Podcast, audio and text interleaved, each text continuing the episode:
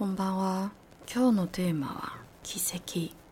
高い高い空で朝日に照らされたこの世界の地平線。光に撫でられたこの命。なんて美しい。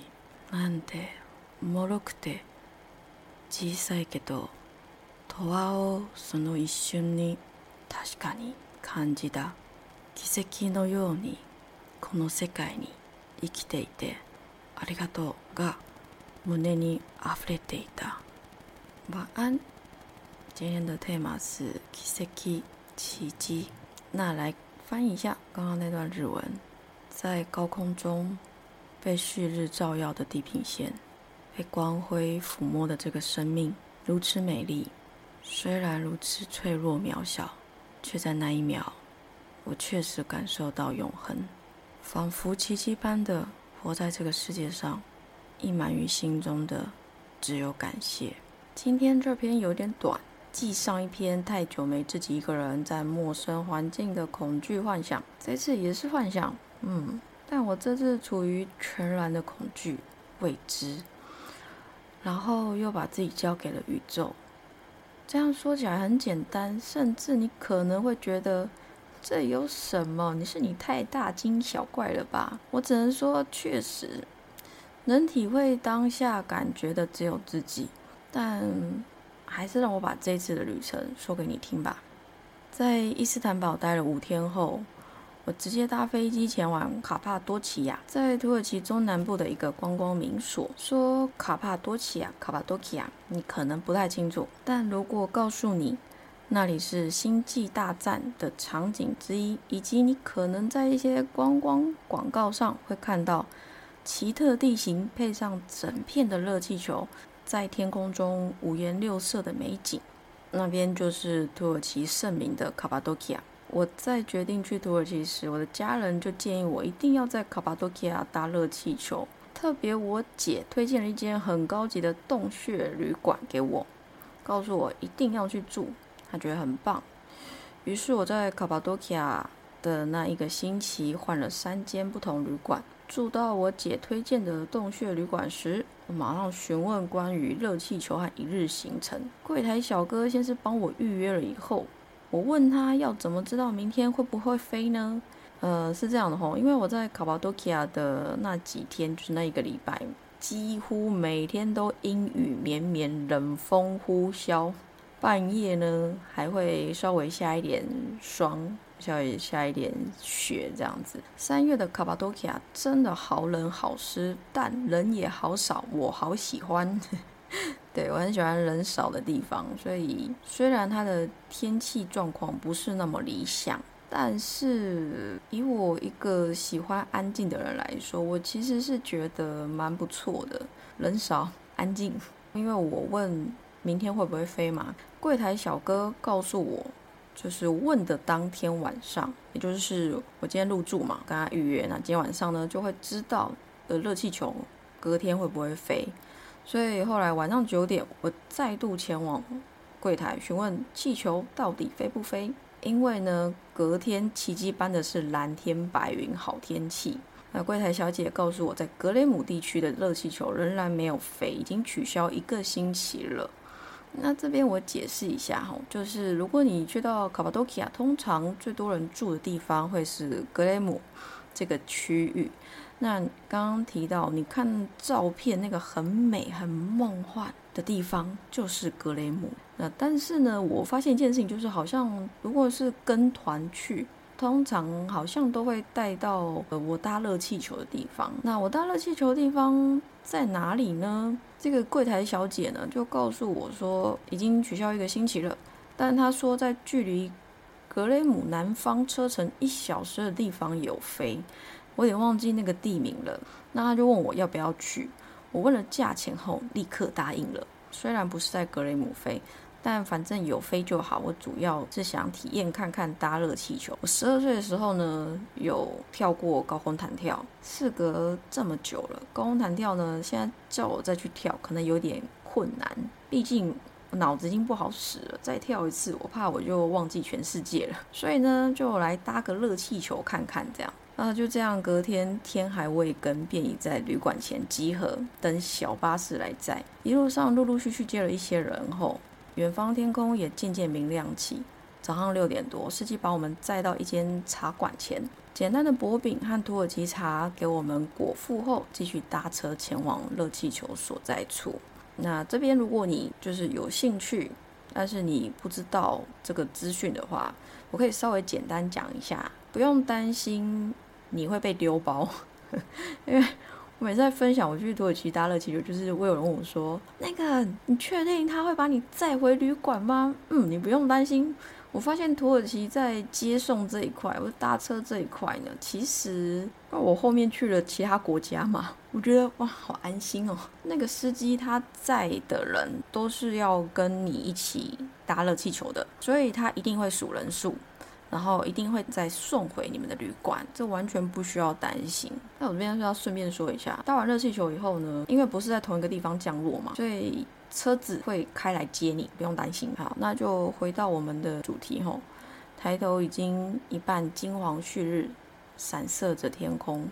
当我们搭上热气球的篮子缓缓上升时，一切都是那么的新鲜与兴奋。直到当我看着自己升至。云层边看着车子如蝼蚁，看着车道如河川冲刷的痕迹，看着这颗热气球一路在极静的大空中漂泊着，没有任何安全措施，也没有任何急救装备，就是一颗热气球，一个上面站满十六人的篮子，和一个在正中间操控热气球的小哥喊着：“现在高度一千四，最高了。”但接下来。我感觉继续往上升，又听见他说一千六，真的不能再高了。等那时，我双手已湿透。脑中满是邻居去年同样搭热气球但直直落下的事故，还好邻居搭乘时地上满是心血，没人伤亡。但这种对未知、对死亡恐惧的幻想，却一直在我脑中重播至少一万次以上。看着远方的旭日，看着远方的山峦层叠，看着云雾飘渺。我却无法享受这个瞬间，恐惧的幻想再度战胜全部身心。此时，我突然想起博士的那一句话：“你有没有勇气、信心，将自己的全部交给宇宙？”只是这一个问句，便让我眼前的一切再度明亮起。低着头，我几乎是快哭出来，对着天边照亮黑夜的朝日，我说：“有，我愿意将自己全身心交给宇宙。”不论未来遇到什么，我都不再让恐惧的幻想吞噬自己。宇宙不会犯错，生命不会犯错，跟着它走。如果这是这副肉体的命运，那我接受，我接受所有它的安排。我相信所有安排，不论好的坏的机遇。我相信，我接受，我愿意。与此同时，背后一阵暖流，突然感觉自己被很大的翅膀照护住，感觉看不见的他们都在为我鼓励，为我拍手，他们都一直在身旁，静静等待我醒来，等待我睁开心眼，真正看见这世界其实是个大幻想。尽管我一次又一次掉进幻想的陷阱里，尽管我有时候不小心一起把无感。所带来的感受当作真实，而引起一系列念头与情绪。但一次又一次跌倒了，我会再爬起来；迷失了，我会再走出来，然后笑自己愚笨驽钝。最后，也只是感谢生命所带来的一切，感谢自己活在此刻，感谢造物主的爱。局限自己的不是我们的家庭背景、社会环境，是我们自己的思想，也是我们将自己囚禁于现实，总是有各种借口、理由说服自己，蒙蔽了自己的心，甚至连自己浑浑噩噩都不曾发现过，也不曾把无常当一回事。我常跟身边的朋友说，不要把一切视作理所当然，只要你越觉得理所当然，你越不愿改变，生命。越会像一根棒球棍，狠狠地当头棒喝，把你打醒。如果你还是执意不行，那没办法了。接下来，生命会化作更强烈的疼痛，逼你睁开双眼。到这时，如果你还是紧紧闭着双眼，不肯看看真实长怎样，等着你的是深渊。但其实，这些也都只是你的选择，只是你来此生前就已经决定好的选择。灵魂也知道，不是一世两世就能学得会的。是好几世、好几世的发愿，千百万年累积下来对生命的成熟度，才让我们此生有机会于这个乱世里具足因果，完成生命要我们的学习。最后，在一次又一次转生的过程中觉醒，而觉醒也只是一个瞬间发生的事而已。或许也不该称瞬间，在那时也毫无时间概念，一切成了静止的沉默。生命真的很不可思议。那我也在之前好几集里面有说过，我很抱歉这么说可能会让你感到不舒服，甚至气愤，但是是我们要经历的，那一切也只是刚刚好我们要经历的。你没有错，谁都没有错，是我们要走的，走这一招，然后来让自己变成一个更好的自己，完成此生你的生命，其实也只是这样而已。我这次的旅行呢，其实真的学到了非常非常多东西，遇到了很多事情，鸟事真的很多，这也好值得讲。